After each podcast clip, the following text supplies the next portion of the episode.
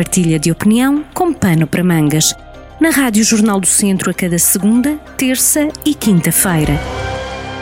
E para esta altura arregaçamos as mangas para a opinião. Na rádio temos eh, hoje Paulo Costa, o CEO da Global Sports, que a Viseu tem por hábito recente trazer a meia maratona do Dão, uma das maratonas eh, eh, que leva ao país. Paulo, obrigado por estar connosco mais uma vez aqui neste pano para mangas. O tema hoje é desconfinamento um dos temas do momento. Desde ontem entramos numa das quatro fases que foram anunciadas pelo governo para este desconfinamento por partes. Como é que está a ser este regresso à economia?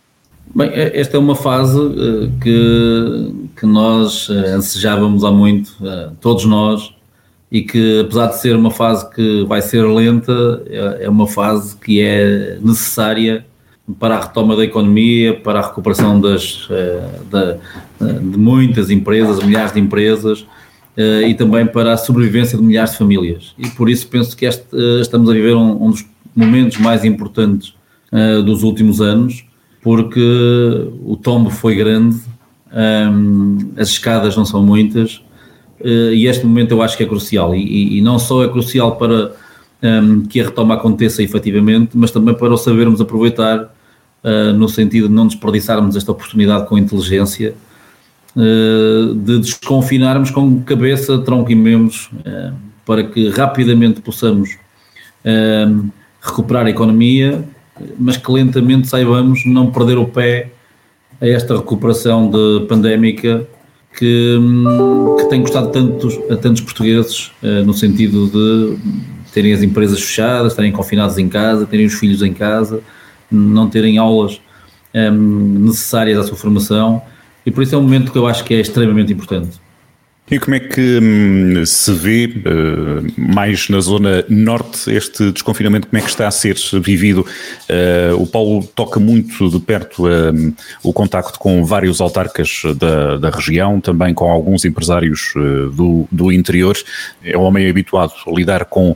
com muita gente em, em muito pouco tempo, em vários projetos. Qual é esta percepção, avaliando aqui em jeito de barómetro, como é que, como é que se está a viver? Haverá muita ansiedade, algum otimismo, algum receio,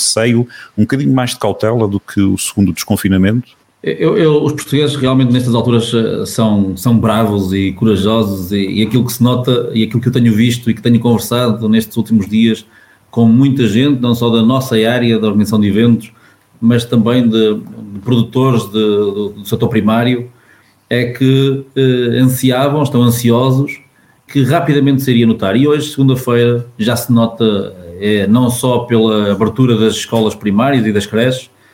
eh, mas também já algum comércio aberto e logo isto provoca eh, dinâmica económica. Eu penso é que aquilo que eh, este período pós-confinamento nos deve ensinar é que é possível ter a economia aberta mantendo as precauções. É obrigatório continuar a manter todo o distanciamento social, é obrigatório manter a higienização das mãos e dos espaços e dos utensílios, é obrigatório usar máscara em todos os locais possíveis e imaginários. Uh, não são bem-vindas ainda as festas familiares, os grandes aglomerados de gente, porque a vacinação está em marcha, ainda chegou a uma parte muito diminuta da população, uh, mas está a decorrer a um ritmo uh, muito similar ao do resto dos países da Europa, e esta fase, no que à economia diz respeito, é também ela um teste ao nosso espírito combativo, criativo e também à nossa veia dinamizadora um, dos territórios. E aquilo que se nota é que o turismo rural, por exemplo, está absolutamente pronto para receber gente, em, com toda a segurança. Uh, são unidades de pequena dimensão, muitas com casas espalhadas pelo, pelos territórios de baixa densidade, são hotéis de pequeníssima dimensão, muitos com 7, 8, 9 quartos, hotéis rurais, turismo de aldeia, turismo de natureza, que quando os restaurantes abrirem uh, em maio, uh, e é um mês e meio que vai passar rápido, se Deus quiser, muito rapidamente, é, é essencial estarmos preparados para responder àquilo que vai ser uma procura uh, brutal de, do, do, do, consumo do produto turístico. E esse produto turístico dinamiza todo o resto são restaurantes que se vão encher, uh, são uh, empresas de animação turística que vão, vão voltar a ter gente nos nossos territórios para exercer a sua atividade, mas acima de tudo é preciso perceber que é preciso estar preparado e nós estamos preparados. Eu penso que é incrível perceber que todos aprendemos rapidamente, todos criamos soluções alternativas, todos respondemos às exigências da DGS. E por isso, apesar de nos próximos tempos não ir ser a mesma coisa, estou convencido que esta fase que agora estamos a viver pela primeira vez, que é sair de um confinamento longo e muito penoso, pela segunda vez, peço desculpa,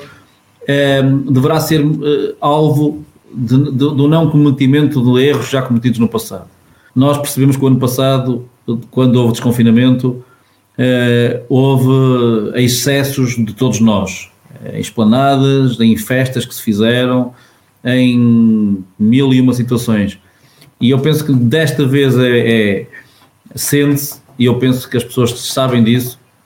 que apesar de estarmos desconfinados, vai ser possível retomar a atividade económica em todos os setores, mas é preciso estarmos totalmente alerta, termos consciência da nossa responsabilidade individual, eh, para que esta responsabilidade coletiva eh, nos permita ultrapassar esta fase lenta, mas muito positiva para a economia, porque vai ser possível voltar a criar dinâmicas, a fazer viver agentes que vivem dos mais diversificados negócios e que, acima de tudo, não queremos voltar atrás. E o não querer voltar atrás é não cometer excessos uh, ou cometer o menos, o menor número de excessos possível para que possamos lentamente ir desconfinando e sendo vacinados e ir uh, aumentando a liberdade individual e coletiva uh, neste, neste período pós-confinamento. Eu aproveitava para, para colocar aqui a questão, uh, enquanto porta-voz de, de uma equipa, de um projeto como aquele que a Global Sports leva ao país, as, as maratonas, e que já são várias, começou no Douro uh, e ainda é esse, o, o, digamos assim, o menino da, da, da, Global Sports, não é? O menino bonito da, da Global Sports. Como é que está naquilo que toca às maratonas, depois naturalmente ao projeto da Meia Maratona do Dão, sabendo que uh, é recebido em, um, em período pós Feira de São Mateus, foi já anunciada a Feira de São Mateus para, para este ano, vamos ver se, se de facto há condições, mas o trabalho está, está no terreno. Que momento, em que momento é que estamos de, de, discurso com a Viseu Marca, com a Câmara Municipal de Viseu e depois com o resto das, das maratonas, porque não? Bem, nós estamos neste período de avaliação de saiu um novo um novo parecer técnico da DGS, foi criada uma comissão coordenadora dos eventos de massas em Portugal, liderada pelo Dr. António Marques, e o que estamos neste momento a aguardar é uh, as diretrizes específicas uh, para cada um dos casos dos grandes eventos de massas, sejam eles desportivos ou culturais. Eu acredito que uh, no segundo semestre vão existir condições, irão existir condições para organizar eventos com uma metodologia de excelência totalmente segura que permita encher os territórios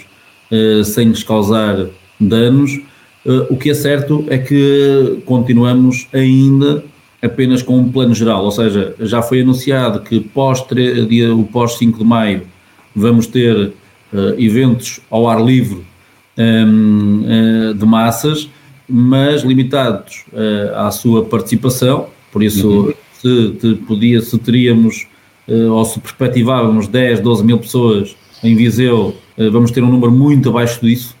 de qualquer das formas, eu penso que nesta fase vai ser possível, irá ser possível realizar eh, eventos esportivos ao ar livre de massas, com regras muito específicas, com um protocolo de saúde pública eh, muito rigoroso e nós estamos preparados para ele. Estamos totalmente preparados para exercer essa responsabilidade protocolar no contexto do Covid-19 e espero bem que quer o Douro, como, diria, como dizias, que é a menina dos nossos olhos, quer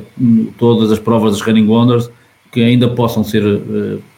possíveis de organizar e, e, de executar. Viseu é, é uma cidade porque, por quem temos um carinho enorme e que gostávamos muito também de, de voltar a, a preencher com a cor dos milhares de participantes ano após ano e que este ano fosse realmente uma retoma eh, portentosa ali no, no início de setembro, no coração do Leão, e que hum, pudéssemos realizar, mas teremos que esperar calmamente, não estamos sequer ansiosos eh, por qualquer eh, notícia um, que nos favoreça, estamos apenas a aguardar calmamente que nos deem as diretrizes específicas para que estas tipologias diferenciadas de eventos se possam encaixar e nós possamos cumprir com essas regras e possamos realizar no conforto da segurança da saúde pública estes grandes eventos. Uh, mas a pandemia tem sido fértil em, em surpresas, não é? Pois. surpresas uh, repentinas e por isso uh, espero bem que não as hajam, mas que em setembro possamos estar a preencher as ruas de Viseu com muita cor e muita vida. É continuar a preparar-se para o pior, esperando o melhor, não é? Como alguém dizia, e tornou-se uma, uma expressão de novo popular, bem conhecida nos últimos tempos, uh, nesta, nesta fase da pandemia. Eu só uma nota final, que é, claro. não, é, não é notícia de desconfinamento, mas penso que para o interior de Portugal é um sinal uh, de extrema importância que pode ser utilizado e replicado por mais territórios. Uh, nós temos tido uma luta feroz e incrível na defesa da linha do Douro, foi aprovada por unanimidade em plenário da Assembleia da República por todos os deputados um, a reativação e, e ampliação um, da linha do Douro, que vai do Porto à Barca d'Alva, e penso que esta questão da ferrovia é de uma importância maior para o interior de Portugal. É, é uma mobilidade sustentável que vai ao encontro do futuro e que aproxima os territórios e as regiões sustentáveis e, e, e repletas de um património natural um, rico como é o nosso e por isso penso que esta é uma boa notícia, ainda não, é, não está concretizada, mas todos acreditamos que a vai ser e que a linha do Douro pode ser um exemplo de excelência para aquilo que outras linhas do interior de Portugal podem fazer, lutando por elas, reativando-as, ampliando-as e, e, acrescentando valor uh, nesta luta contra a desertificação e o despovoamento que nos assola. Claro, naturalmente, como aqui há, há quase duas décadas, imagino, quando foi o anúncio do, do, do Douro Património uh, Imaterial da, da, da, Humanidade, como Património da Humanidade pela Unesco, esse, nessa altura estávamos todos muito conscientes que iria ser uma, uma boa oportunidade, como foi em parte, para trazer muitos visitantes, continua ainda por cumprir essa, esse efeito turístico de atração para fixar a população nessas regiões que acolhem os, os visitantes e isso é mais um impulso, naturalmente é um, é um feito positivo que, que muito se aguarda. É uma boa notícia com que fechamos este episódio de Pano para Mangas. Obrigado, Paulo Costa. Obrigado, Paulo. Partilha de opinião com Pano para Mangas, com podcast em jornaldocentro.pt.